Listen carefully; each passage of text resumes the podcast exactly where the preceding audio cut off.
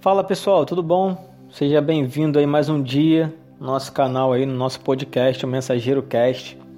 E hoje eu quero falar um pouco para vocês sobre o nono princípio, o nono princípio para alcançar nossos objetivos, que é ser perceptivo ao ensino. Beleza? Ser perceptivo ao ensino expande as suas possibilidades de sucesso. Então vamos falar um pouco sobre isso? Então tá. Vamos lá então. Se você for uma pessoa extremamente talentosa, é possível que tenha dificuldade para ser receptivo ao ensino. Por quê? Porque pessoas talentosas muitas vezes pensam que sabem tudo, e isso faz com que seja difícil para elas expandir continuamente suas habilidades. Ser receptivo ao ensino tem a ver com atitude, é o desejo de ouvir, é o desejo de aprender e aplicar. É a fome por descobrir e crescer. É a disposição para aprender, desaprender e reaprender. Pessoas talentosas com atitudes receptivas ao ensino se tornam pessoas com talento extra. Beleza?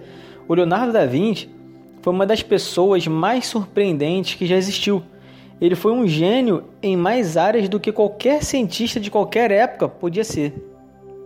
Em um caderno é, de suas anotações, Leonardo escreveu o seguinte: O ferro enferruja pela falta de uso, a água parada perde sua pureza, e até a inércia mina o vigor da mente. Então, é, esta aversão pela inércia estimulou a sua curiosidade intelectual durante toda a sua vida. O amor de Leonardo da Vinci pelo aprendizado nunca parou. Então, é, a boa notícia é que não precisamos ter o talento do Leonardo para sermos receptivos ao ensino. Só precisamos ter atitude certa com relação ao aprendizado. Para isso, considere as seguintes verdades sobre o ensino. Primeira, Nada é interessante se você não estiver interessado. Há uma teoria do comportamento humano que diz que as pessoas subconscientemente retardam seu próprio crescimento intelectual, uma vez que atingem a ideia de seu próprio bem-estar, seu próprio bem-estar pessoal com o mundo, elas param de aprender e sua mente fica à toa pelo resto dos seus dias. Elas podem é, até trabalhar noite e dia, pode até progredir na sua organização, mas não aprendem mais. É uma vergonha é, quanto as pessoas se permitirem né, a cair na rotina e nunca sair dela. Muitas vezes elas perdem o melhor que a vida tem de, de oferecer para elas. Em contrapartida, essas pessoas receptivas ao ensino são plenamente envolvidas com a vida, ficam entusiasmadas com as coisas, interessam-se por descobertas, discussões, aplicações e crescimento.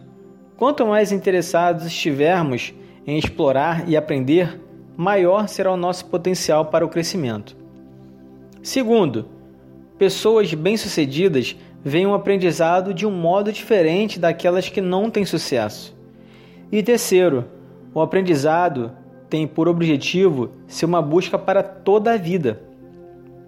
Muitas pessoas consideram o aprendizado como um evento e não como um processo, como um período da vida e não como um modo de vida. Aprender é uma atividade que não está restrita à idade e não importa se você já passou dos 80 ou se ainda não chegou à adolescência. Quarto, as pessoas talentosas podem ser mais difíceis de ensinar. Logo, isso é um problema, porque um dos paradoxos da vida é que as coisas que o fazem ter sucesso de início raramente são as coisas que mantêm seu sucesso.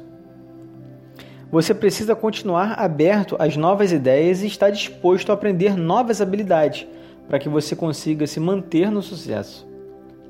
E quinto, o orgulho é o principal obstáculo à receptividade ao ensino.